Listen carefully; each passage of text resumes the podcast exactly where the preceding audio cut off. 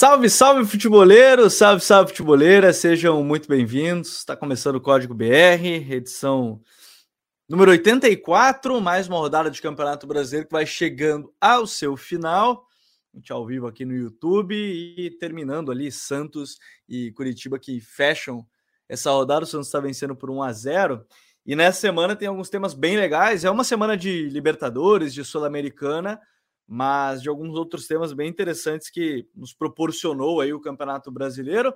Um, todos eles você já viu na capa, né? A questão do Flamengo com Dorival Júnior, que venceu o São Paulo por 2 a 0 na rodada, com o time reserva. Né, o São Paulo preservando alguns jogadores também, mas a gente vai falar sobre esse elenco do Flamengo, botar aqui na tela para vocês no campinho é, vai ganhando reforços.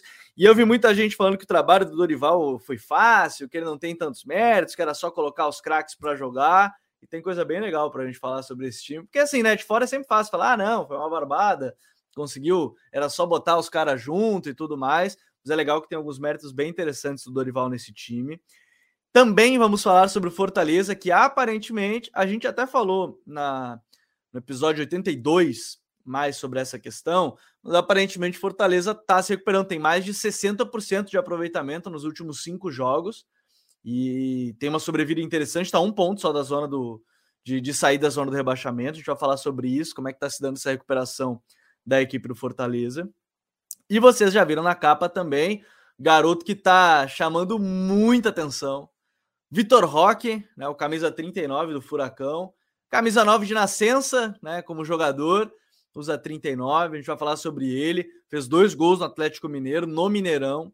Tá jogando muito, cria ali no Cruzeiro, né? E, enfim, foi vendido por cerca de 24 milhões. A multa rescisória dele, que foi para o Atlético Paranaense, que certamente vai conseguir esse valor depois vendendo o Vitor Roque. A gente vai falar sobre isso e muito mais aqui no episódio dessa semana. E também, obviamente, o Bruno Tabata, né, que foi anunciado na equipe do Palmeiras. E para você que quer saber um pouco mais sobre isso, a minha sugestão é aqui no canal, a gente tem uma análise completinha sobre como joga o Bruno Tabata, que será provavelmente substituto do Gustavo Scarpa a partir da próxima temporada. Nessa, eles ainda certamente brigam por posição, podem jogar juntos, mas também brigam por posição na equipe do Palmeiras. Quem está aqui comigo também, Raí Monteiro. Tudo bem, Raí? Seja bem-vindo ao Código BR. Vários temas hoje legais para a gente comentar do Campeonato Fala, Brasileiro. Fala, Gabi. Um abraço para você.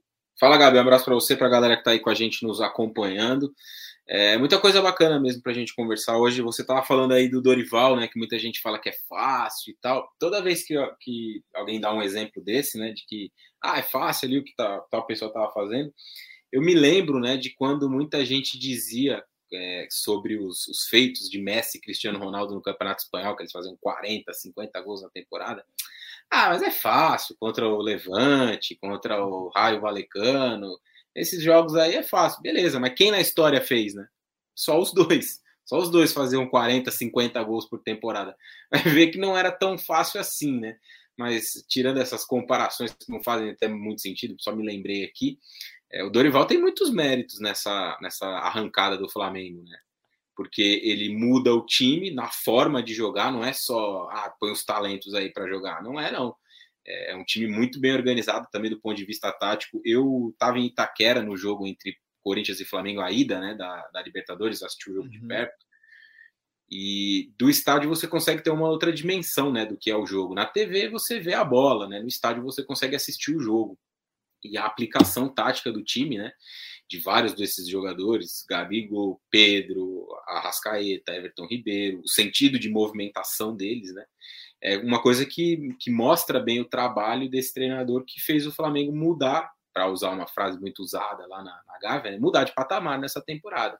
O Flamengo é um até a chegada do Dorival, com um trabalho muito ruim do Paulo Souza, a gente já falou sobre isso aqui várias vezes, né? Uma tentativa até que ia muito contra a, a característica desses jogadores, né?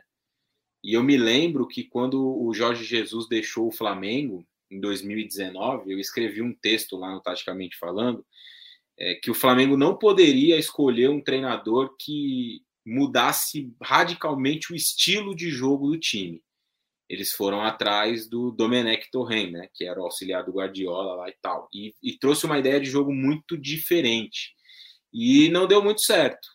E aí o Dorival com um jogo mais parecido, não com o do Jorge Jesus, mas eu acho que um jogo que potencialize mais as características desses jogadores, né?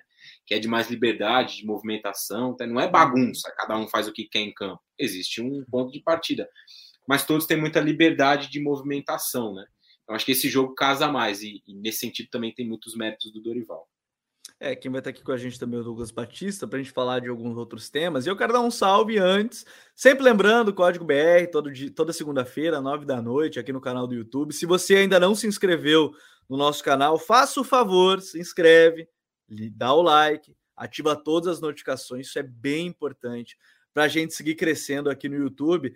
E nesse momento que a gente está ao vivo, faltam 12 inscritos para a gente chegar em 66 mil. Então, Bora ajudar aí, rapaziada. Vamos lá, a gente vai chegar aí nos 66 mil inscritos até o final do Código BR dessa semana que tem o apoio da OneXBet, maior casa de apostas do mundo. E antes de eu, da gente começar a falar sobre esses temas, eu quero dar um salve para todo mundo que está chegando já aqui no chat e a gente conta muito com a participação de vocês. Podem mandando já perguntas, opiniões que a gente vai ler ao longo do programa. É, por exemplo, o Lucas Lincoln está falando, a galera tem que entender que existe bom futebol fora do eixo Rio-São Paulo e Minas. Gastar milhões e milhões nem sempre é tudo. Para cima, Furacão. Campeão da Liberta 2022, depois me cobrem. Dá até para falar o chaveamento do Furacão. Olha, claro que é difícil, é, mas dá para chegar. Dá para chegar. Tem aí o jogo importante na quinta-feira contra a equipe do, do Estudiantes, 0 a 0 no jogo de ida, mas a gente vai falar sobre esse tema aí no episódio. É, o André Lucas, Dorival está implementando algum tipo de ataque posicional? Eu tenho observado algumas semelhanças. André, ataque posicional nada mais é do que todo momento que você tem a bola e o adversário está postado no campo de defesa. Isso é um ataque posicional, né? Quando você está ali, é, é, é o momento da fase ofensiva. O Dorival, a gente pode até depois falar um pouco mais. O modelo de jogo é mais o jogo de mobilidade, que se chama, né? O jogo onde tem maior é, mais jogadores aglomerados no setor da bola, chamam de jogo de mobilidade. O ataque posicional, na verdade, é uma fase do jogo, nada mais que isso. Mas a gente pode falar sobre esse tema, até porque tá aqui no campinho, ó, no campinho para todo mundo que já está chegando. Aqui tá o esquema do, do, do Flamengo no 4-3-1-2, né? Tá jogando num losango. O Franco Oliveira, Dorival sabe muito de bola. O Raí falava, muito isso quando o Dorival foi anunciado. A gente falou muito sobre isso, né, Raí? Seja no Ceará, seja no Flamengo. E o Carlos Amaral diz que parabéns à direção do Fortaleza que segurou o Voivoda, um dos melhores treinadores de atividades do país. Se fosse outra diretoria, ele já estaria demitido. É um ponto bem é, destacável, inclusive, a permanência do Voivoda né, dentro da, da equipe. Agora, Raí, uma coisa legal da gente falar desse Flamengo, e aí o esquema já está já está na tela. E depois eu vou colocar aqui a foto que ele mandou, já que ele estava em Itaquera, o Raí me mandou aqui, eu vou colocar depois para todo mundo que estiver assistindo também. Então, por isso que eu, eu, eu sugiro todos acompanharem também no, no YouTube. É que esse 4-3-1-2, a primeira coisa que ele faz, e aí já é o primeiro mérito do Dorival, né, é, já que todo muita gente falava que era fácil, é que ele escala Gabigol, e Pedro, sabendo que ele vai ter que compensar algumas coisas, porque ele não vai jogar mais naquele esquema que tem dois jogadores pontas, né? E o Gabi adiantado. Então, aqui já começa a primeira grande mudança do Dorival, que é ter uma dupla de ataque, três meio-campistas e um meia por trás delas. Em alguns momentos, descansando o trio, Arrasca, Gabi e Pedro. E aqui já começa a primeira grande mudança do Dorival nesse time do Flamengo, né, Raí? Pois é, é, esse sistema, né, com três meio-campistas e o, Arrascaeta como um enganche, né, como dizem os argentinos, que é esse meio à frente dos três jogadores e uma dupla de ataque, muitas vezes, e no caso do Flamengo, né, ele vai te, te dar um desequilíbrio defensivo. É, é um cobertor curto, não tem muito o que fazer. Né? É, por exemplo, o São Paulo, do Rogério, joga num 4-1-3-2 em alguns momentos, que é um esquema um pouco parecido com esse. Só que a diferença é que esse cara mais centralizado, que no caso do Flamengo é o Arrascaeta, e no caso do São Paulo, muitas vezes, quando o São Paulo jogou na maioria, na maioria do tempo com esse sistema, né, no início da temporada, era o Rodrigo Nestor, é que o time abria uma linha de quatro para se defender. Né? Você tinha de um lado é, o Igor Gomes, do outro lado o Gabriel Sara, ou o Patrick, ou outro jogador que pudesse atuar por ali. E aí os dois volantes, né? Pablo Maia e Nestor, ou Gabriel e Nestor, enfim. O São Paulo do Sene, né? Jogava com um meio-campo parecido na configuração e uma dupla de ataque, mas ele abria uma linha de quatro para se defender. No caso do Flamengo, não. O Flamengo marca com sete jogadores. A linha de quatro, Rodinei, Davi Luiz, Léo Pereira e o Felipe Luiz. E os três do meio, Thiago Maia, João Gomes e o Everton Ribeiro tentando balançar para o lado da bola. Por isso que depois do jogo, né, entre Corinthians e Flamengo lá em Itaquera, o Vitor Pereira insistiu muito que o, o, Corinthians usou pouco a jogada de inverter a bola, né, de tentar encontrar o corredor contrário. E de fato foi uma coisa que o Corinthians fez pouco e é uma arma que pode ser muito utilizada contra uma equipe que joga nessa formatação tática, né? Porque quando você vai atacar sem o retorno do Arrascaeta, do Pedro e do Gabigol, esses caras no confronto contra o, no confronto contra o, o, Corinthians, muito claramente eles ficavam, né, a parte no trabalho defensivo, esse espaço está pelo lado. Então, se você inverte rápido a bola e você tem um ponto ali que tem uma, uma boa capacidade de um contra um, ou tem um lateral que apoie muito, você vai ter uma superioridade, ou no mínimo um contra um pelo lado do campo, né? Como você está ilustrando aí, Gabi. Por exemplo, a bola está aqui do lado esquerdo, né? Se acontece uma inversão rápida lá pro outro lado, o cara que tá bem, se tiver um jogador bem aberto na outra ponta, ele vai pegar um mano com o Felipe Luiz. E o Corinthians não conseguiu se aproveitar disso com o Adson, né? O Adson foi titular nesse setor, no jogo da Libertadores. O Galo não conseguiu se aproveitar disso com o Ademir no jogo da Copa do Brasil, o jogo da volta, né? Que o Flamengo ganha por, por 2 a 0 porque o Flamengo conseguiu ter uma boa pressão no setor de meio campo, que é um outro, é um outro componente importante, né? O Flamengo tem conseguido pressionar muito no centro e pressionar muito saída de bola. No jogo do sábado, por exemplo, contra o São Paulo, quando o, o Dorival coloca ali a Rascaeta, Gabigol, Everton Ribeiro, depois dos 30, o Flamengo faz uma pressão na saída de bola do São Paulo que não deixa o time do Rogério sair. O São Paulo não conseguiu sair mais para o jogo. Com 30 minutos do segundo tempo, parecia que o jogo tinha acabado de começar e o Flamengo estava com todo mundo novo ali. Então, é, esse sistema né, tem esse aspecto da marcação. Muitas vezes o espaço vai estar pelo lado. Agora, você vai ter, precisar ter uma boa capacidade de inverter essa Precisa bola. chegar lá antes, né? Exato. O outro lado, um bom jogador com a capacidade desse um contra um. E você também vai ter que vencer uma marcação do, do Flamengo, né? Que tem sido muito precisa na saída de bola do rival. Encaixes ali bem definidos, né? Que congelam a posse do adversário. Corinthians não conseguiu sair em Itaquera, no jogo que eu, eu assisti do estádio, né, na terça-feira passada, e no sábado também me chamou muito a atenção no segundo tempo, quando o São Paulo não conseguiu de jeito nenhum sair da defesa para o ataque. Bom, vocês podem mandando suas opiniões aqui, o pessoal que está chegando, e deixar aquele like para a gente alcançar mais pessoas aqui no YouTube, é bem importante para a gente. E eu repito, faltam aí pouco mais de, pouco menos já, de 12 inscritos. Vamos ver, faltam 12 inscritos para a gente chegar em 66 mil, né? É, seguidores inscritos aqui no canal. Tá aqui com a gente também Douglinhas, nosso querido Douglas Batista. E Douglas, além do boa noite e o bem-vindo ao código, uma coisa que a gente até estava abrindo os trabalhos falando sobre os méritos do Dorival nessa equipe do Flamengo, para muita gente que achava que era fácil. Para mim, uma além da questão da dupla, que foi a primeira coisa que a gente destacou, a dupla de ataque estar junto, depois a gente pode até ampliar um pouquinho. Para mim, é a utilização do Everton Ribeiro como esse cara do. O meia esquerda, vamos lá, um meio-campista pelo lado esquerdo, porque ele não é exatamente um meia pelo lado direito, né? Mas ele é um cara que joga um pouquinho mais por dentro. Mas é a reinvenção ou a utilização, mais uma vez, dele em algum até porque na carreira o Everton Ribeiro já, já jogou em várias posições, desde lateral, ponta esquerda, meia por dentro, enfim mas é o Everton Ribeiro e a própria doação do jogador na fase defensiva, sabendo que ele vai ter que auxiliar muito mais o Thiago Maia e o João Gomes que o Arrascaeta, por exemplo, Douglas. Seja bem-vindo ao Código. Boa noite, Gabriel. Boa noite, Raí. Boa noite todo mundo aí no chat. E, cara, sim, é, eu queria destacar primeiro essa questão do que o Raí falou, da questão da pressão. É, muito do, da melhora defensiva do Flamengo é que o Flamengo melhorou muito a sua pressão é, ele tem uma facilidade muito grande em induzir onde o adversário tem que levar a bola e consegue pressionar. Contra o São Paulo, o Raiz citou essa parte final do jogo, mas, por exemplo, nos primeiros 20, 25 minutos, o Flamengo conseguiu fazer isso ali no 4-3-3 dele, induziu muito bem, o São Paulo não conseguia sair. eles faziam de tudo para induzir a bola para chegar no Léo, para o Léo abrir a bola para o Reinaldo e ele Rocha com os três passes assim em sequência. Então, tipo, tudo muito bem induzido, muito bem feito. É... E você falou do Everton, eu queria destacar uma outra coisa que o Dorival está fazendo, que é ele está aumentando muito a confiança de determinados jogadores. Eu acho que o Everton é um exemplo disso, porque o Everton ele vinha numa decadência muito grande.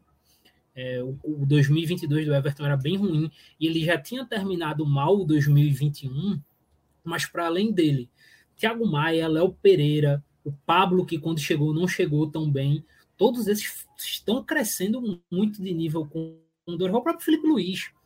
É, isso tudo é, ajuda no crescimento do Flamengo. Principalmente porque são jogadores de QI, né? Quando o jogador inteligente está com confiança e está bem, é, tudo é muito mais fácil. Né? É, o Felipe Luiz ele conserta muito defeitos. Se for pegar o jogo contra o Corinthians, é, o pessoal colocou um, um, lance de uma troca de passes do Flamengo no segundo tempo, que a troca de passes foi muito bonita, a equipe saindo de lá de trás até uma finalização, acho que foi o Gabriel que errou a finalização.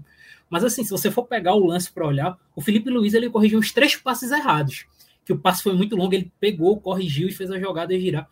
Quando você dá confiança e faz um cara da qualidade do Felipe Luiz voltar a desempenhar bem, é, todo o teu trabalho é muito, muito mais fácil, muito mais simples. E outras várias coisas ele foi melhorando com o tempo. É, algo que acho que até o Raiz, se ele quiser, ele pode comentar mais, porque ele também viu o jogo contra o São Paulo. Algo que me chamou muita atenção nesse Flamengo é ele mostrou uma qualidade muito grande para recuar a bola atrair o rival para sair do campo e usar o espaço nas costas. É, tiveram algumas chances que o Flamengo criou contra o São Paulo assim. Você vê, eles começam a tocar a bola, do nada a bola vai recuando, a bola chega no Santos e você pensa, pô, a jogada morreu. Aí o São Paulo todo se espalha no campo, o Flamengo dá quatro cinco toques e pum, tá no último terço. E aí quando você chega no último terço com espaço, com Cebolinha, Pedro, Gabigol, Arrascaeta, Lázaro e etc., é qualidade demais. Teve um lance no fim do primeiro tempo que exemplificou muito isso, que o Vidal e o Pablo eles trocam passes, o Pablo ele dá um passe de ruptura para o Cebolinha, ele dribla dois e quase faz um gol. É, então isso começa a acontecer no jogo do Flamengo com certa frequência. O Dorival ele tem arrumado certas coisas bem, bem curiosas para ver.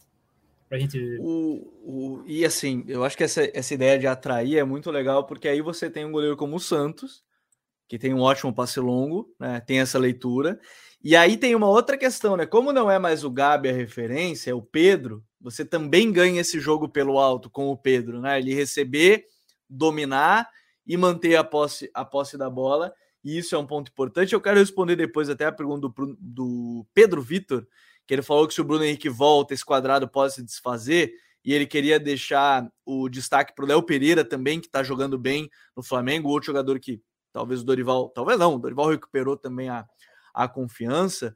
Mas depois a gente vai falar desse reforço. Vocês podem ver que está aqui Vidal, Oscar, Pulgar, Varela, Ayrton Lucas, Diego, Cebolinha. Também aí a gente vai falar do elenco da equipe do Flamengo, é, Raí. Mas é um momento de crescente desse time. E aí entra outro ponto, num momento decisivo da temporada.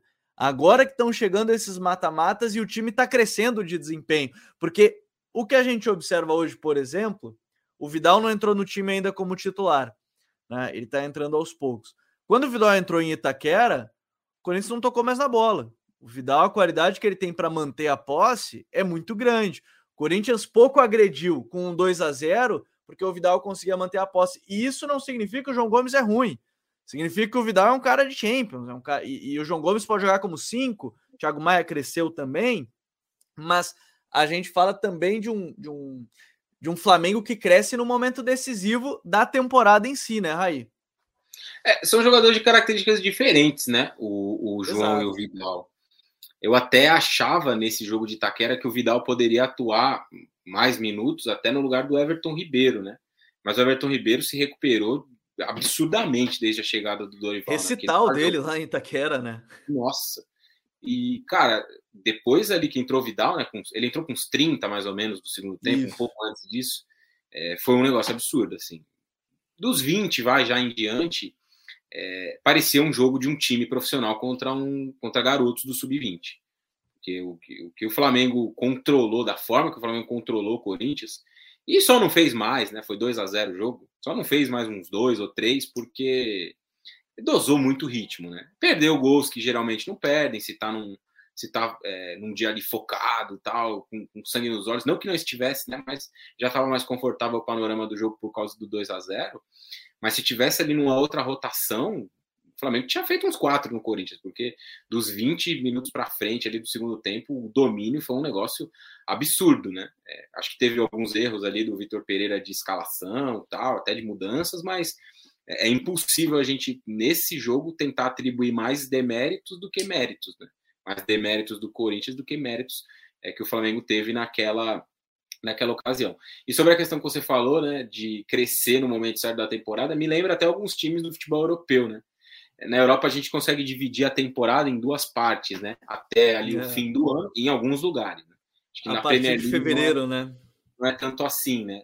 A nível de campeonato nacional, mas nas uhum. Copas, né? na Champions, principalmente, a partir de fevereiro é a hora que o bicho pega. E tem time que vai ali. Acho que o Real Madrid é um bom exemplo. Ele leva Sim. ali os primeiros meses da temporada, dezembro, novembro, e aí todo mundo, ah, Real Madrid tá fraco esse ano, não vai chegar, não vai chegar, não vai chegar. Chega fevereiro, cara, janeiro, final de janeiro, fevereiro, os caras ligam um turbo e vão. E ganharam de novo ano passado. Um modo um pouco parecido, tem ali o cenário dos, das viradas improváveis e tal, mas o time teve um, um pico de rendimento na reta final da temporada. E o Flamengo, por linhas tortas, aconteceu a mesma coisa. Né? É óbvio que no início do ano não se esperava que é, trazendo o Paulo Souza, precisaria trocar ele no meio da temporada e aí o time evoluir. Mas é fato que o Flamengo fez uma primeira metade de ano muito ruim e com a chegada do Dorival e vários aspectos que foram melhorados no time, de formação, de confiança, de jogadores que subiram bastante o nível, é, ele tem uma responsabilidade muito grande né, nessa, nessa trajetória do Flamengo. E, e, e é um fator chave nesse ponto de subida. Quando você olha hoje para o Campeonato Brasileiro, por exemplo, hoje, o recorte de hoje, hoje é dia 8 de agosto. É, não tem nenhum time no Campeonato Brasileiro que esteja jogando, no futebol brasileiro, que esteja jogando mais que o Flamengo. O Palmeiras é muito consistente, mas já teve em desempenho um momento melhor na temporada. O Atlético nem chegou lá. O Fluminense teve um pico com o Diniz, é consistente, mas eu acho que é um time que nas últimas quatro ou cinco rodadas vem sofrendo muito no segundo tempo dos jogos, cai muito o rendimento, o Fluminense sofre, tem dificuldades. Ontem, de novo, foi assim. No jogo contra o Goiás foi assim, no jogo contra o São Paulo foi assim, no jogo contra o Santos foi assim, embora tenha é, virado o jogo, depois tomou o empate e no fim o Santos flertou com a vitória. Então, se você olha hoje para os principais times, né, que disputam no, no, no Campeonato Brasileiro, no futebol brasileiro, não tem ninguém jogando mais do que o, o, Flamengo. O Atlético Paranaense é um time que vem muito bem, muito consistente, tem um jogo de muita velocidade, né? Com Canóbio, Coelho, Teran está fazendo uma excelente temporada, Fernandinho se encaixou muito bem, mas não tem o mesmo nível de atuação que o Flamengo. Isso não quer dizer que o Atlético não possa eliminar o Flamengo. É um jogo na casa do Atlético, o Atlético tem totais condições. Mas eu não consigo ver nesse momento da temporada ninguém tendo um melhor desempenho. Agora, o que pesa em relação à disputa pelos títulos no Campeonato Brasileiro, para mim, nas duas Copas, o Flamengo é favorito, tanto na Libertadores quanto na Copa do Brasil. Se ele vai ganhar ou não, é uma outra história. Mas no Campeonato Brasileiro, o que pesa é o tamanho, né? A distância que ficou. São nove pontos, tem um confronto direto, mas será no Allianz Parque daqui duas semanas, né? Então é, é difícil projetar ali. Eu, eu acho difícil até projetar o Palmeiras perdendo esse título, muito mais o Flamengo ganhando mas nas Copas eu não consigo ver ninguém com melhor desempenho do que o time do Dorival, pesando que as Copas são imprevisíveis, uma noite boa, uma noite ruim, enfim, é, não dá para você cravar nada. O Flamengo é só o favorito pelo melhor desempenho que tem, pelo menos até aqui na temporada. Eu vou aproveitar, já que o, o Raí tocou nesse ponto das Copas, mandar um abraço aqui para o Thiago, lá do, do, do canal Três um Pontos. Beijo, um abraço, Thiagão. Valeu, Thiagão. Grande trabalho e ele mandou aqui para a gente uma pergunta que acho que entra muito nessa ideia. Já que a gente está falando todo sobre como é que o Flamengo ataca e tudo mais, ele comenta, Douglas, sobre a questão da defesa, que ele coloca que a única saída para fechar caminhos desse Flamengo foi o que o Filipão fez. E aqui vale antes até, é, porque houve, houve um grande debate sobre isso. O Filipão, o inimigo do futebol, que a gente teve que ler nas redes sociais sobre isso, que é inimigo, não é nem inimigo das taças nem do futebol, o Filipão. Fecha parênteses. Não, não tem como. Agora alguém vai dizer que o cara é inimigo do futebol. O futebol deve gostar dele, né? O cara ganhou um monte de taça, deve gostar. Mas enfim, isso é, isso é outro papo, não, não é exatamente o que a gente quer entrar, mas é que não poderia deixar passar essa questão. É que o, o, o Atlético conseguiu defender como dava, né? Para mim, o grande ponto é que defendeu como dava. A, a gente está falando de um time que está num momento muito bom, muito bom. E aí, vamos lá. Ah, o, a gente vê o Corinthians tentou atacar um pouco. O Corinthians mesmo nos que primeiros até tomar 1 a 0 estava se defendendo como dava também para a equipe do, do, do, Flamengo jogando em Itaquera. Tentou uma outra é, estocada e a gente tem que levar em consideração que o Atlético estava jogando no Maracanã. Não sei se é a única forma de defender esse Flamengo, Douglas, mas. É, e eu também não gosto do termo de era o que dava, mas querendo ou não, um pouco disso é que talvez fosse o que dava para fazer no Atlético. Talvez o problema seja que não conseguiu criar chance em algum momento. Criou no finalzinho uma chance clara, né? Quase gol num escanteio, numa bola parada. Mas talvez fosse o jeito de defender aquele Flamengo no Maracanã lotado, com pressão e tudo mais, né? Sim. É, essa questão de como defender esse time do Flamengo, da forma que o Dorival montou, é, dá um bom debate. Porque a partir do momento que você encaixa Pedro e Gabriel, é, eles são muito complementares, cara. É até muito estranho. Hoje, ele, até hoje, eles nunca terem encaixado juntos. É, porque eu fico me perguntando até agora, e se alguém tiver resposta, pode me falar. Como Bota você controla aí, a profundidade. Como você controla a profundidade de um time como o Flamengo, cara? Porque o Pedro ele consegue fazer um bom jogo de costas, consegue segurar os defensores e se, por exemplo, você afasta o Pedro e você bota uma linha um pouco maior, o Gabigol é uma máquina de desmarque. Então ele, ele aproveita, ele é o cara. É, o Coutinho ele tem uma frase muito boa, que é quando jogava sozinho, ele falava que o Gabigol criava os espaços que ele mesmo atacava. E agora, com o Pedro abrindo espaço para ele atacar, é uma loucura. Então eu fico o tempo todo pensando em como você, por exemplo, defende a profundidade ou controla a profundidade de uma equipe como o Flamengo. Eu simplesmente não sei. É, e aí entra em questões de outros jogadores que estão entrando, por exemplo, Cebolinha, vai chegar uma hora, por exemplo, o Dorival pode fazer mudança de esquema. No jogo contra o São Paulo, ele não usou o 4-3-1-2, né? Ele usou o 4-3-3. E aí entrou o Gabriel aberto depois, fazendo essa função, né, de romper para dentro. E o Cebolinha muito situação de um contra um. Então, são, são várias, várias variantes que o Flamengo tem. Então fica muito complexo. É, a grande questão aí é você saber que quando você for defender contra o Flamengo, por mais que. E todo mundo, até as pessoas que comentam futebol vão ter que entender aqui. Por mais que você defenda bem, você vai conceder chances. É impossível. Claro. É uma diferença técnica. A questão é, são as chances claras técnica. que você vai conceder, né, Douglas? É, é o que, que vai Exatamente. ser chance de fato clara que tu vai ceder. Exato. Exato. As pessoas têm que tirar da cabeça de que você vai enfrentar o Flamengo e vai, o Flamengo vai ter, sei lá, cinco finalizações no jogo inteiro. Isso não vai acontecer. É, é impossível. O Flamengo vai, o Flamengo vai criar, o Flamengo vai ter boas chances durante a partida. A questão é o quão você consegue controlar ou limitar as finalizações do Flamengo. É, e aí vai, vai de vários fatores, vários fatores. Às vezes você, coloca, por exemplo, uma defesa mais alta, porque o Flamengo uma boa equipe, mas não tem, por exemplo, um grande jogo pelo alto. O Pedro é um bom jogador pelo alto, mas não é especialista. O Gabriel também não é. E não tem o Bruno Henrique, que está lesionado. Então, você talvez induzir o Flamengo a jogar pelos lados e cruzar muita bola na área pode ser uma boa saída. Mas aí, talvez se você afunda muito, você dá muito espaço no meio. Você pode dar espaço para Vidal, Oscar, Rascaeta. Então, é, são várias coisas. É um cobertor curto muito grande. É, o, o Baster botou que o Fluminense é o antídoto. Nos confrontos diretos, o Flu foi superior porque tinha a bola o tempo todo é um ponto, tentar tirar a bola do Flamengo, já que a gente tá com a bola, né, Raí? Mas era o Flamengo do Paulo Souza, né? Também, também.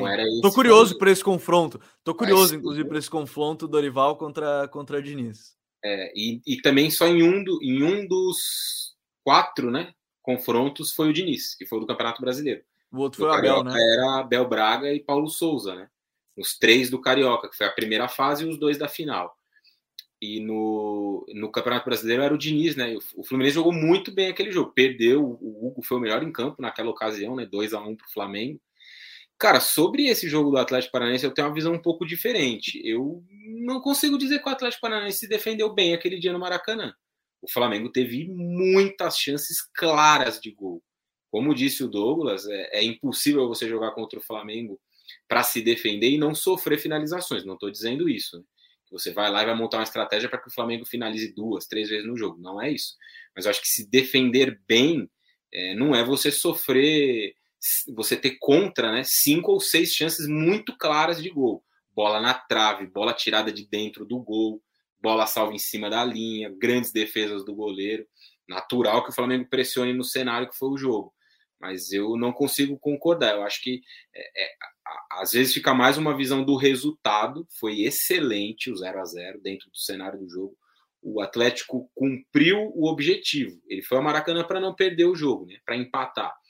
É, só que eu não consigo dizer que ele jogou bem. Acho que são coisas um pouco diferentes. A gente olhar para o resultado, que, que, ele se defendeu bem, melhor dizendo, é, e olhar para a atuação, né? E sobre uhum. a ideia de como parar o Flamengo, talvez, né? Como disse o Douglas, essa questão de você forçar muito o time a jogar pelo lado, de você fechar principalmente as conexões por dentro, né? Do Everton Ribeiro, do Arrascaeta, e aí você vai precisar de uma capacidade muito grande de pressionar, né?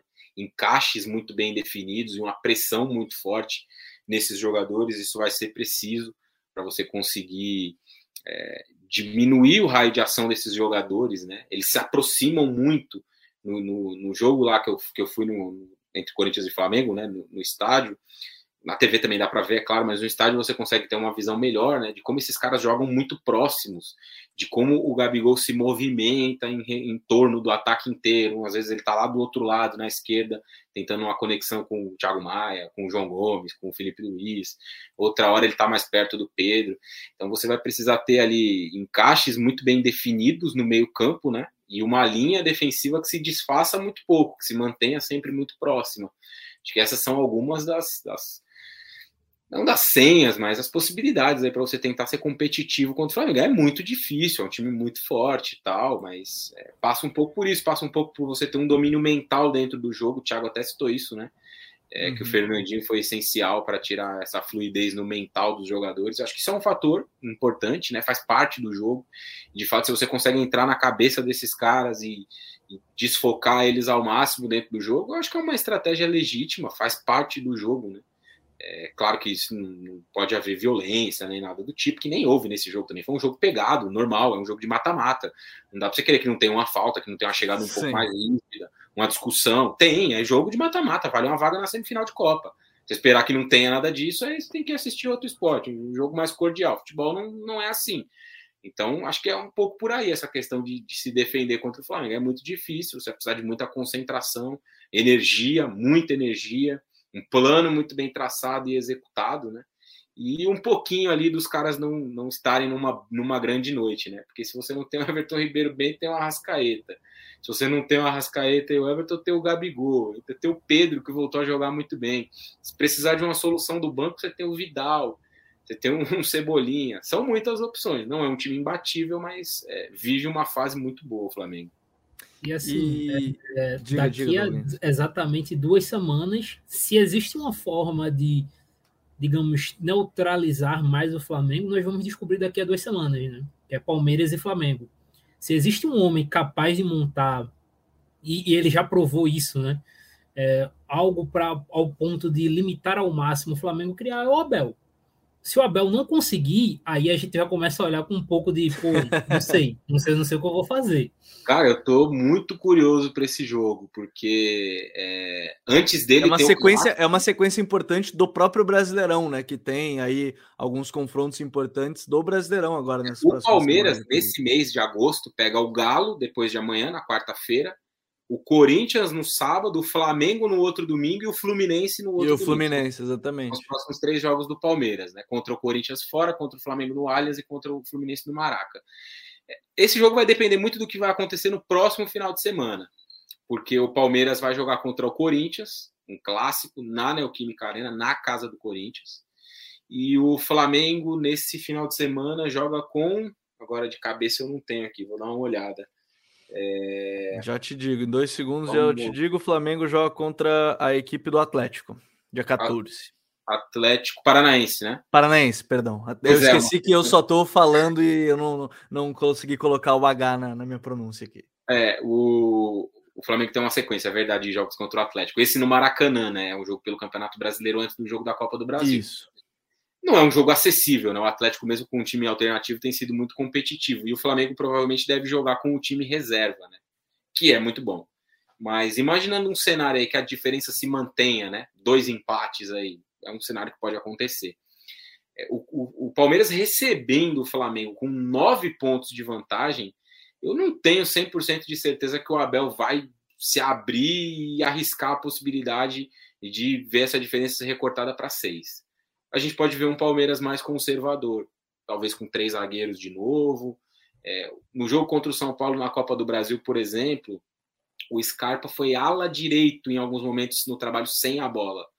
Quando o, São Paulo saía para atacar no jogo da volta, né, no jogo do Allianz Parque, muitas vezes o, o Palmeiras se defendia com cinco.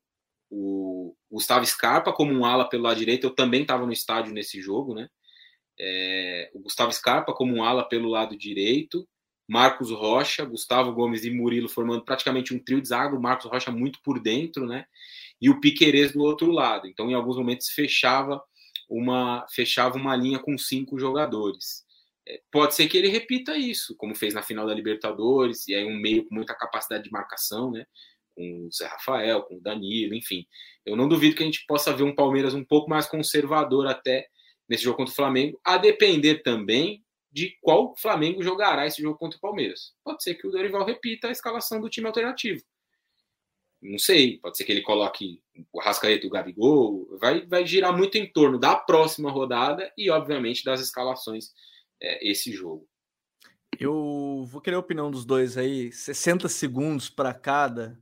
Opiniões difíceis de se dar, mas é, para falar dos reforços também da, da equipe do Flamengo, até porque a gente tem alguns temas bem legais para falar, e vou aproveitar depois o gancho, já que a gente está falando do Atlético, da questão Vitor Roque, que é o tema, um tema-chave também aqui do episódio. Douglas, em 60 segundos, 90, Oscar que está fechando aparentemente, né? Fabrício Romano já deu aí a notícia, ele já postou foto com camisa do Flamengo e tal. Vidal, Pulgar, Varela. Colocar o Cebolinha nessa brincadeira também, que foi dessa janela. Quem desses é titular do Flamengo ou será titular nessas próximas semanas que você imagina que deva ganhar a titularidade nesse time e quem é que sai? Você tem aí 60 segundos, meu amigo. Ah, só isso, né? Não tem mais nada tranquilo, não, né? É, não, essa pergunta não vale um milhão, mas você tem 60 segundos para respondê-la. É... O Oscar vai ser titular pelo simples fato de que ele é Oscar. Ele chega sendo provavelmente o jogador mais talentoso do país. E um cara desse nunca vai ser reserva. No lugar de quem? É... Confesso que agora eu vou deixar essa resposta vai lá, por aí. é o Dorival, rapaz. Tem o Dorival, tem... por... Dorival por 60 segundos. Ah, cara, não sei. O Oscar, eu, eu não vejo o Oscar sendo reserva pelo simples motivo que eu disse. O Oscar é um cara que, se ele não quisesse ter ido para a China, ele estaria jogando a Copa. Ele estaria agora na Copa 2022. Ele é um cara tecnicamente muito acima da média. E ele chega para jogar em qualquer time do país, assim como vai ser no Flamengo. É... Só que, por exemplo, ele não vai entrar no lugar do Arrascaeta. Então ele deve entrar no lugar de um dos outros três meias. Então talvez tirar um Thiago Maia e aí você coloca o João Gomes de 5 e um Oscar, Everton Ribeiro e Arrascaeta, é um time 100% inimigos da defesa. Mas também ao mesmo tempo é um time. Mas da que... defesa adversária também. É. Mas acho que assim, é a única coisa que eu consigo pensar de imediato. tenho 60 segundos, né? Então foi o que deu para fazer. Ah, o Oscar, o... em 60 segundos, meu querido Douglas Batista, investido de, de Dorival, colocou o Oscar. Raí, você também vai ter esse tempo, vou deixar você ser o Dorival Júnior. Aí você tem lá o time jogando pra caramba. Thiago Maia, Everton Ribeiro, João Gomes, Arrascaeta, Gabi, Pedro. Quem é o homem que entra aí? Vidal, Oscar, Pulgar, entra todo mundo, não vai entrar. Ele vai fazer que nem o Filipão, foi 2018, é um time para um um time para outra competição que o Filipão fez né? Inclusive, mas quem é que você vê assim, não, esse cara é titular, independente de qualquer coisa, vai virar titular dos reforços? Preciso de menos de 60 segundos para responder essa pergunta sua aí, Gabi. Me mostra aí no seu campinho, me mostra aí no seu campinho ah. onde que tá o banco de reservas. Tá, tá aqui, tem um banco de reservas aqui, mas aí eu já trago os caras que eu tava falando. Então, o banco de reservas é aí? É. Eles vão continuar aí, então. Todos eles? Todos eles. Nenhum deles vai ser titular hoje. Hoje. Hoje. Não vão. Jogo da volta, da semifinal da Libertadores, se o Flamengo lá estiver, acho que estará, né? É, dia o Bruno Goldstein acabou de colocar, ó, estejam avisados. Amanhã, popular terça, um milagre será operado no Maracanã, diz ele. Marquem este dia na sua agenda, 9 de agosto.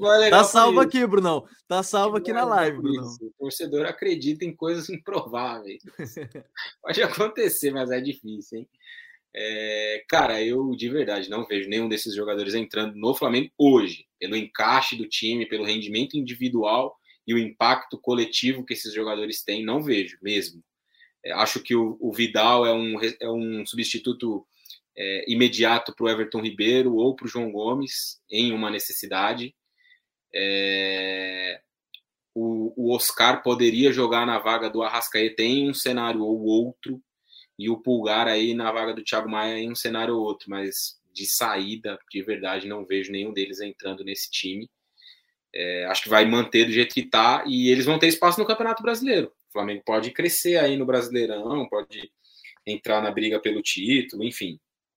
Mas na Libertadores, né, nas Copas, acho que não. Vou deixar só aqui a imagem para todos que o meio-campo titular tem Thiago Maia, hoje, né? Thiago Maia, João Gomes, Arrasca e Everton Ribeiro. E na teoria, o meio-campo reserva tem Pulgar, Vidal, Diego e Oscar.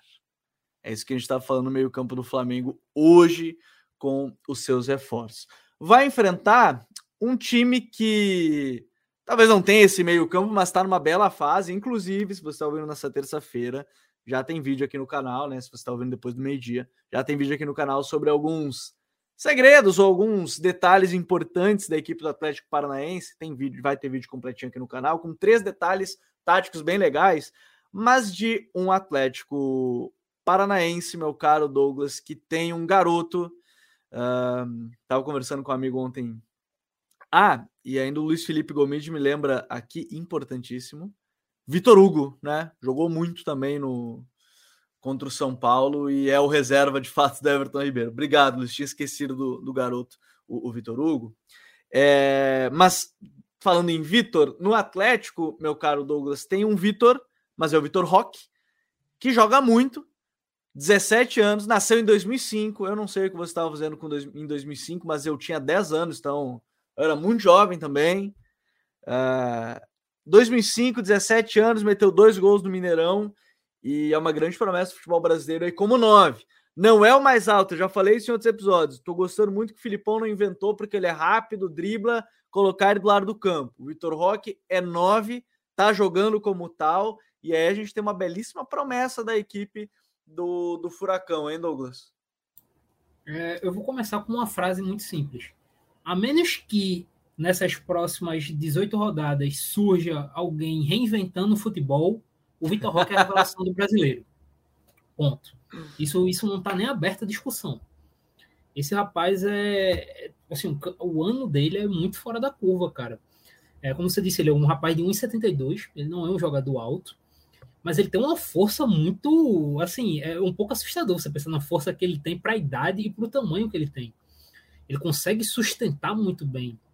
É, ele desmarca muito bem, né? Tem muitos bons desmarques e não se esconde do jogo. Ele é um cara que está que tá participando sempre ativamente do jogo. Às vezes a participação não vai ser mais das mais efetivas. Normal, um rapaz de 17 anos. Como você disse, ele nasceu em 2005. 2005 eu era criança também. Então, assim, é muito novinho. É, e tem, tem algumas qualidades nele que me, me encantam. Por exemplo, o, o, lance do primeiro gol dele, a gente, as pessoas pegaram muito o drible a finalização. Mas, cara, o controle orientado dele, quando ele recebe com o pé, assim, que é o pé ruim dele, né? Que é o pé esquerdo. É, o Nathan é, Silva tá procurando ele, né? Nesse lance do gol foi, dele. Foi, foi, assim, foi impressionante, cara. Ele deu um orientado lindo. E aí, depois que ele deu, o Nathan veio fazer a falta, ele sustentou, como disse, ele teve muita força para isso. É, assim, o nível que ele vem atuando me impressiona e assim, atuando em jogos grandes. Uhum. contra o Atlético, ele jogou bem contra o Olímpia também. Ele na, na, Libertadores ele precisou de cinco minutos, né, para fazer o primeiro gol dele contra o Libertar, exatamente. Então, assim, isso tudo impressiona. Isso tudo impressiona nele. É... Eu, eu sou curioso, você falou dele jogando como nove, eu concordo. É, mas também tem outra coisa no rock que eu queria ver em algum momento, e eu acho que eu vou ver em algum momento da carreira, até por uma tendência que está acontecendo em alguns times europeus e até uhum. dentro do Brasil. Eu queria ver ele jogando com centroavante de ofício, ele como segundo atacante. Porque. Mas por dentro, dele... sem ser aberto. Por sim, dentro, como sim, segundo por dentro, atacante. Por dentro.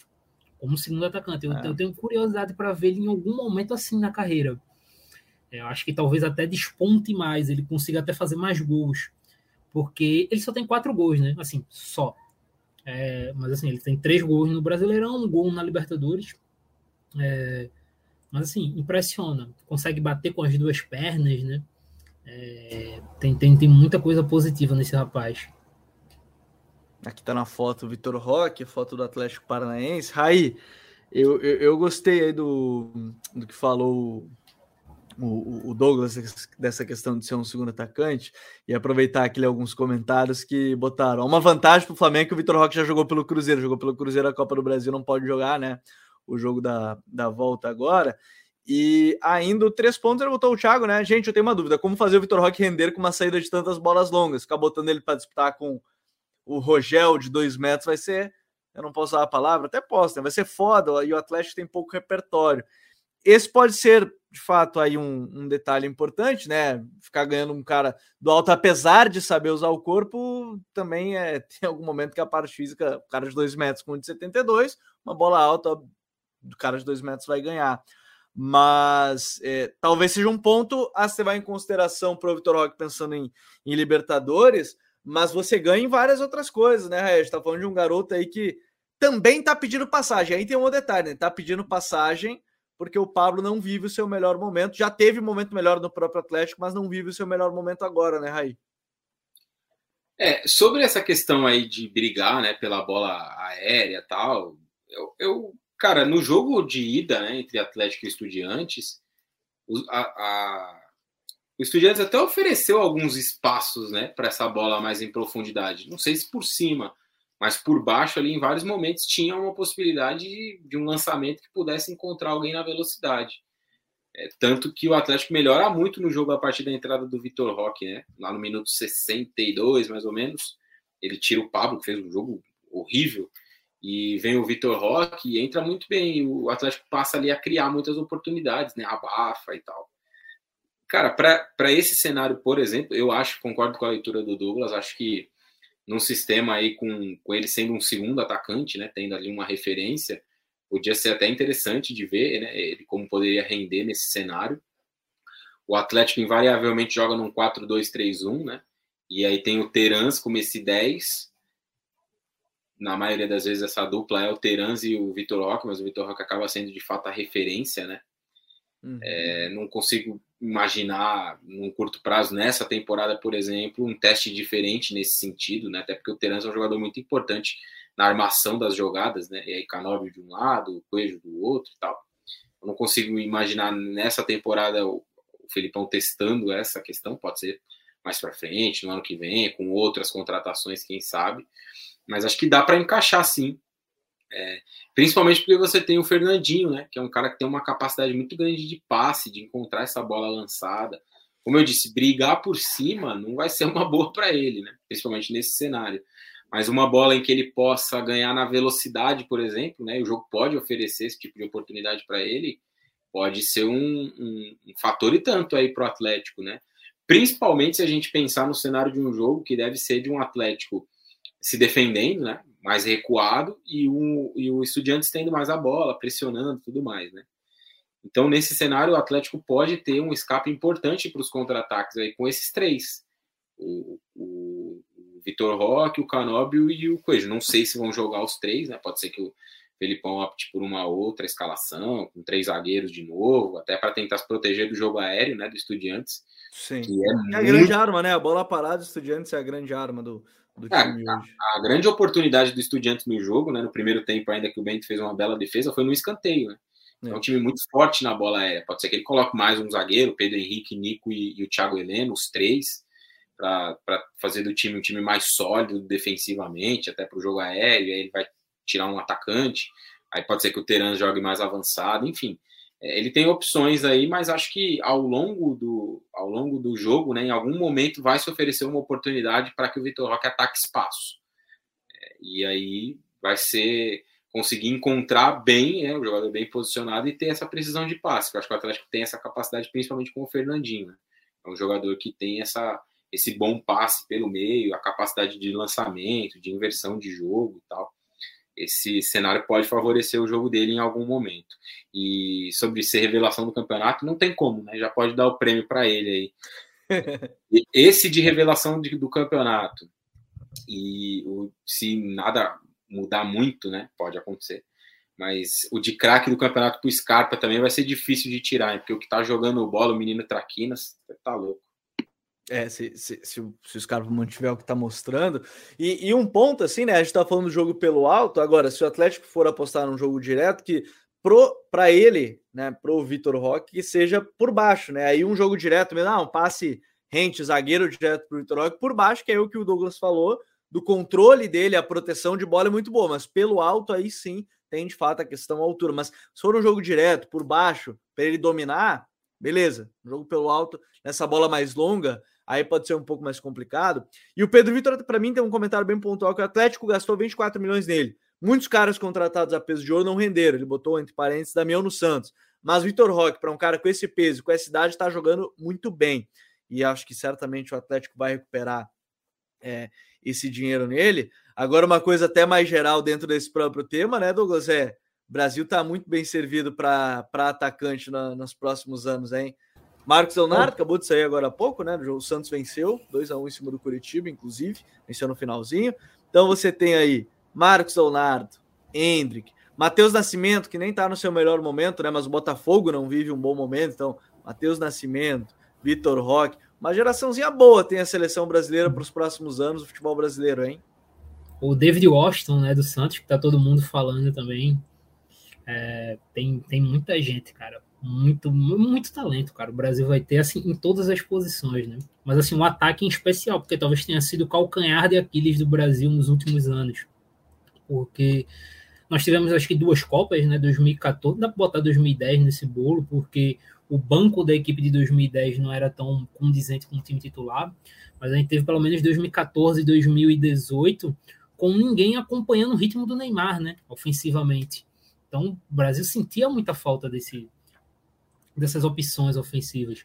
E aí agora você tem várias, assim, o Marco Leonardo é assustador, pô. Você pensar que o Marco Leonardo é um jogador sub-20 e já está entre os artilheiros do Campeonato Brasileiro, jogando no Santos, que muitas vezes não dá é, o contexto ideal de construção para que ele tenha várias chances durante o jogo, é assim, é impressionante. O lance do gol dele, por exemplo, do último gol, até peço para todo mundo aí depois dar uma olhada, do gol dele contra o Fluminense é impressionante, pô, a velocidade que ele tem. E aí a atrasada que ele dá para temporizar a jogada e que ele fica na posição corporal ideal para finalizar com um toque só é assustador. Ele faz tudo muito naturalmente. Então, tem, tem muito talento, cara.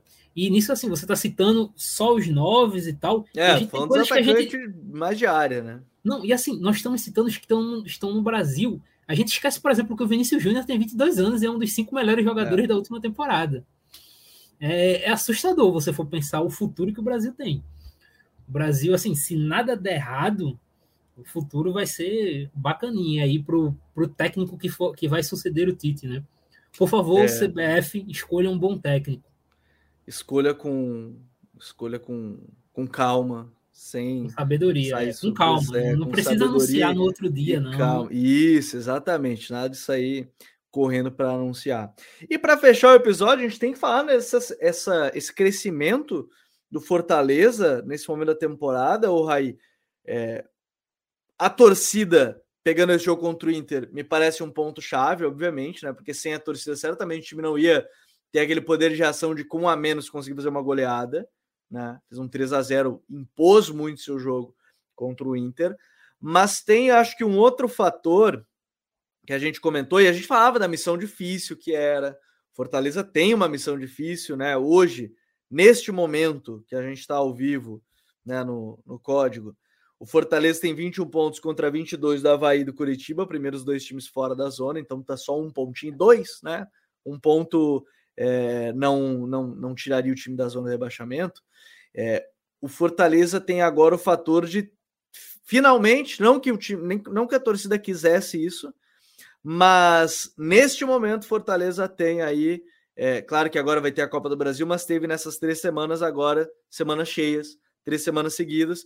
Curiosamente, nessas três semanas agora, duas vitórias, tem o terceiro jogo agora o clássico contra o Ceará, mas talvez fazendo efeito ter semana cheia para descansar e recuperar seus jogadores. Aí é claro que tem Copa do Brasil, tem uma missão difícil contra o Flu no Maraca, jogo da volta agora na, no dia 17, no meio da outra semana ainda, mas as semanas cheias de trabalho para descansar junto aos reforços, parece que está dando uma resposta importante para Fortaleza no momento também crucial da temporada, Raí. Pois é, né? A questão do calendário ter dado uma aliviada aí, a gente já consegue ver uma resposta nesse sentido, né? Um time que consegue entregar mais, mais ritmo, fisicamente superior ao que vinha acontecendo nas últimas, nas últimas semanas, né? Tem uma mudança do sistema também, que eu acho que é importante, né? O Voivoda uhum. tá jogando com uma linha de quatro, o Brit se tornou um titular do lado direito, né? Alguns jogadores recuperaram um pouco o rendimento. Lucas Crispim fez bom jogo ontem, marcou um bonito gol. O Robson ontem teve oportunidade também entre os titulares, né? Porque a gente, quando olhava um pouco mais para trás, é, a gente só, só falava de Silvio Romero e Moisés, né? No ataque do, do Fortaleza. E o Robson acabou ficando um pouco de lado, um pouco não, bastante, né? De lado e foi importante. E foi então... quem tá fazendo os gols, né? Nos jogos é, que o Fortaleza ganhou era quem fez os gols. E a chegada do Thiago Galhardo também, que é tecnicamente um bom jogador, tal, tem um impacto, né? O Lucas Sacha, o meio-campista, acho que fez um, uns bons jogos também, né? Desde que chegou, teve algumas oportunidades. O Fortaleza evoluiu aí com a partir de algumas contratações, algumas mudanças, né? O Voivoda rompendo aí com algo que muita gente achava que não ia acontecer, né? Que era mudar o sistema com três zagueiros, que foi praticamente um, uma coisa que ele não abriu mão né, na temporada passada em quase nenhum momento. Não me lembro do Fortaleza ter deixado de jogar com três zagueiros. Tanto que até tem, né? Depois do jogo contra o Santos, né? Aquela pergunta na entrevista: pô, Voivoda, você acha que vale a pena continuar insistindo no sistema de três zagueiros? E aí ele responde: pô, mas a gente jogou com linha de quatro hoje. Então ficou um negócio. Aquele tão... climão, naquele climão na pergunta. Ficou um negócio tão. usou tanto, né? Que quando mudou, pouca gente percebeu. Mas eu, sendo bem sincero, Gabi, eu não acreditava na reação do Fortaleza, não. Pô, eu vou dizer aqui que eu acreditava e tal, porque eu vou estar mentindo. Não acreditava. É, principalmente depois daquele jogo contra o Coritiba, que o Fortaleza está ganhando o jogo, é, toma o um empate e aí toma a virada no último lance, na última bola. O jogo pega. contra o Red Bull Bragantino não toma virada, mas toma aquele banho de água fria também, toma um gol de empate, né? Então tinha vários jogos aí, teve muita aquela conversa no início do campeonato de que o Fortaleza tinha mais desempenho do que ponto. Isso foi verdade até um determinado momento do primeiro turno. No fim do turno, o Fortaleza teve uma queda de rendimento na reta final das últimas cinco, seis partidas. O time passou, além de perder, a jogar mal também. E nas últimas rodadas, né, partir dessas mudanças que eu citei, alguns jogadores que melhoraram, o Fortaleza se recuperou. Acho que dá para dizer sim que se recuperou e Hoje, muito ao contrário do que era um momento anterior, eu já não consigo ver mais o Fortaleza caindo. A diferença é de um ponto em relação ao primeiro que está fora da zona do rebaixamento. E nesse momento, né, em que o em que o Fortaleza cresce, vários times que estão ali brigando para não cair, é uma briga com várias equipes, né, vivem uma queda de rendimento. Então você olha hoje, o Cuiabá, por exemplo, eu acho que até tem tido bons desempenhos, mas não consegue ganhar de ninguém, não pontua, né? Cuiabá faz um jogo bom. Fez um jogo bom contra o Palmeiras, perdeu. Fez um jogo bom contra o Fluminense, perdeu. Fez um jogo bom contra o Atlético Mineiro, bom dentro das suas possibilidades. Né? Empatou, quase perdeu o jogo, empatou no, na última bola ali com o gol do Pirani. Então, é um time que não consegue ganhar, não ganha de ninguém. Segundo tempo contra o Fortaleza, pressionou, pressionou, pressionou, perdeu o jogo. Então, isso conta. Né? O Ceará vive uma queda, né? Desde a chegada do Marquinhos Santos, o desempenho é horrível do Ceará, muito mal mesmo.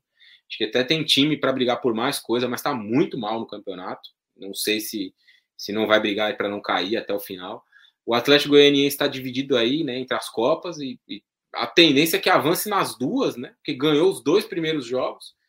Não sei se vai ser revertido aí esse cenário. O Nacional vem mais animado, né? Ganhou no final de semana.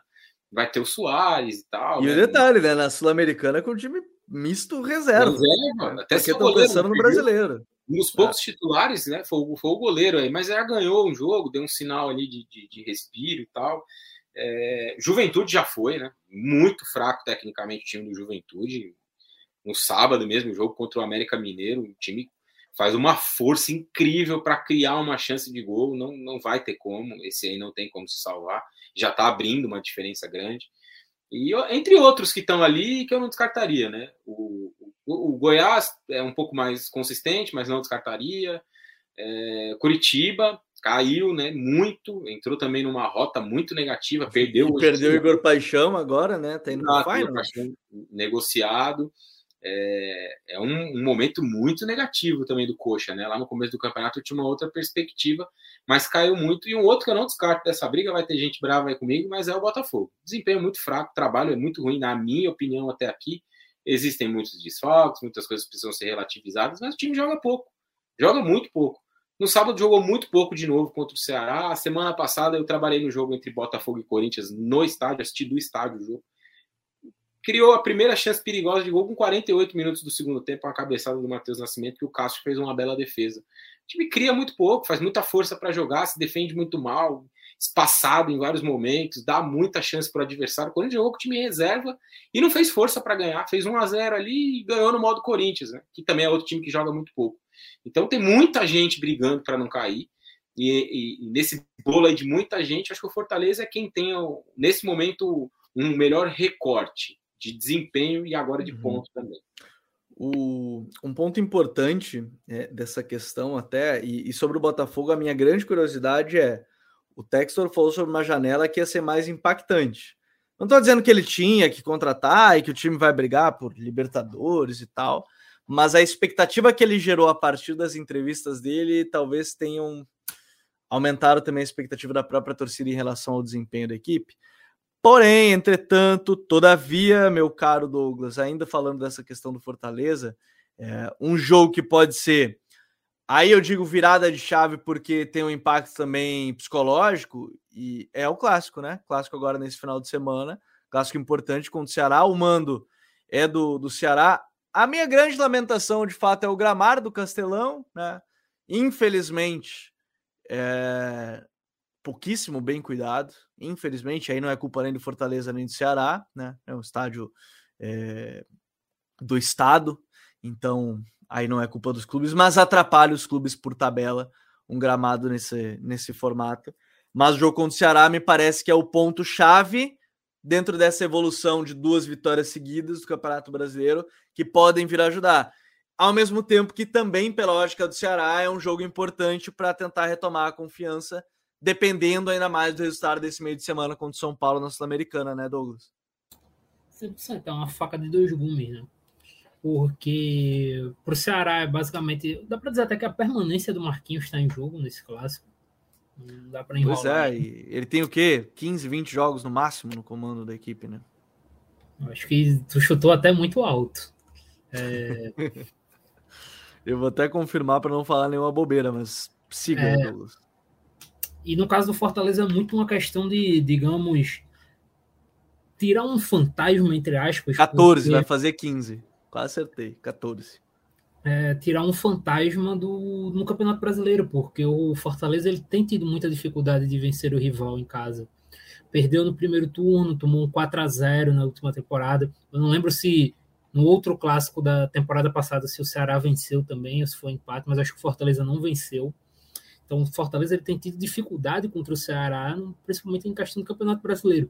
O Fortaleza ele tem conseguido colocar uma dominância estadual, empilhou quatro títulos seguidos, mas quando a, as atenções se voltam no Campeonato Brasileiro, a história tem sido um pouquinho diferente.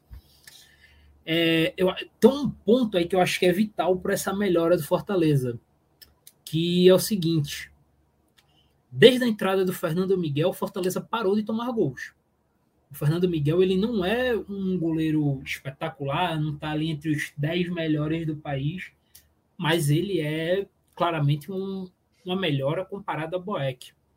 Boeck vinha numa Série A muito ruim. O Fortaleza vai tomando gol todo jogo, pelo amor de Deus. Com o Fernando Miguel, ele consegue ter essa sequência. Acho que o Fortaleza está três, quatro jogos sem ser vazado. Isso, assim, para quem está na briga para não cair, isso é vital, é gigante.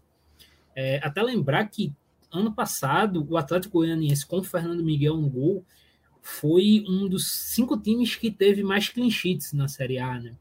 Então ele é um cara que tem esse histórico de conseguir manter. Ah, o mínimo de segurança que dessem, né, pro, pro gol do Fortaleza já era um meio caminho. Exato. Porque é que a gente falava, o Fortaleza ele precisava de muito pouco para tomar gol. O Fortaleza é uma equipe que criava muito e fazia poucos gols, e os adversários precisavam finalizar pouco para fazer gol no Fortaleza. Então, é, a ótica está se invertendo. Né? O Fortaleza talvez ele não seja mais tão dominante criando, mas ele está mais eficiente. E defensivamente ele está sofrendo menos, ele está sofrendo menos gols. Então as coisas começam a se encaixar. É, eu tô com o Raí, eu acho que o Fortaleza numa dessa vai dar escapada. O Coritiba eu acho que tá pintando como a bola da vez, porque tá numa espiral muito ruim, né? É, vai vender o Igor, o Igor Paixão, assim, vender muito bem, diga-se. A proposta do Igor Paixão é de mais pouco mais de 30 milhões de reais, vai vender muito bem. E Mas, fica com 20% exemplo, da futura venda. Exato. Mas assim, o Coritiba vai ter sete dias para repor o seu melhor jogador. É, dificilmente isso vai acontecer, pô. É, o Coritiba vai ter que dar uma atacada absurda no mercado para conseguir repor o Igor Paixão. E é um time que já vem tendo uma queda de rendimento muito acentuada. Então, essa saída do Igor Paixão agora pode indicar um, uma queda grave no Curitiba. É, é. Então, acho que o Fortaleza talvez ele comece, as coisas começam a virar um pouco. É, terminou sendo até mais rápido essa do que eu esperava, essa reviravolta do Fortaleza. Acho que se Fortaleza fosse escapar, eu imaginava o Fortaleza conseguindo, assim, no sprint das últimas cinco rodadas. Mas o Fortaleza ele se, se colocou numa situação muito mais tranquila, entre aspas, muito cedo tem um segundo turno, acho que mais de 15 rodadas aí para o Fortaleza conseguir sair. E como o Raí diz, um ponto agora, né? Então se tornou Exatamente. uma situação muito mais tranquila para o Fortaleza. E um ponto sendo um time já estabelecido com a cultura de futebol. Como eu disse, digamos que o Fortaleza ganha o clássico, o Ceará vai trocar de técnico. Na situação que o Coritiba está, provavelmente ou possivelmente um próprio Morínigo talvez caia, então o Coritiba também vai ter que começar um outro trabalho. Isso vale para outras equipes. O Fortaleza ele está muito mais estabelecido. Então, para ele se torna um caminho talvez muito mais curto. Agora que a pontuação é basicamente a mesma. Próxima rodada do Campeonato Brasileiro, que tem o Fortaleza no clássico contra o Ceará no dia 14, popular domingo. Dessas equipes que brigam, é, estão nessa briga, que estão à frente da equipe do Fortaleza hoje, o Havaí joga contra o Goiás, um confronto direto em Goiânia, e a equipe do Havaí joga contra, deixa eu só confirmar aqui, o Havaí, o Havaí Goiás, perdão, e o Coritiba joga contra o Atlético Mineiro né, no Paraná. Os, os confrontos das equipes que têm 22 pontos, que estão um pontinho à frente da equipe do Fortaleza. Só mandar um salve antes, ó, meu querido amigo, um beijo, meu querido amigo Lucas Colar, repórter, setorista do Internacional, o mais bem informado do Internacional aqui no estado. Um beijo para ele que está acompanhando a gente também. Eu sempre acompanho as lives do Voz do Gigante antes de entrar aqui, fico acompanhando meu querido amigo, mas um abraço para ele. Então, próxima rodada bem interessante para essa questão da briga para não cair do Fortaleza e a gente vai estar tá acompanhando na próxima segunda-feira aqui no Código BR. Raí, meu parceiro, valeu, até a próxima. Valeu, Gabi, valeu, Douglas, galera que esteve aí com a gente, um abraço para todo mundo, até semana que vem. Tamo junto. Valeu, Raí, valeu, Douglas, até a próxima, meu parceiro. Valeu, Gabriel. Valeu, Raí. Valeu todo mundo que prestigiou a live, que vai prestigiar o podcast. E minha última informação é que o Raí tinha falado que ele acreditava que o Goiás poderia cair, só para deixar aqui, Jair Ventura não é rebaixado. Só para deixar É o Jair Venturismo. Não, eu não disse que acredito que pode ser rebaixado, eu acho que está no bolo, mas vai ser difícil, de fato. Já diria o Jair aqui, ó. Esquece. Já meteu o vapo depois do jogo. A partir dali também as coisas começaram a dar errado, né? Depois daquele GIF ali, as coisas começaram a dar errado pro, pro Jair Ventura. Obrigado a todo mundo. Não se, não se esqueçam de se inscrever. Estamos chegando nos 66 mil inscritos aqui no canal. Grande abraço para todo mundo. Nós voltamos na próxima segunda-feira, ao vivo aqui no YouTube com o código BR. Tem novidade importante para a próxima semana também que vocês vão gostar certamente. Um grande abraço para todo mundo, até a próxima. Tchau.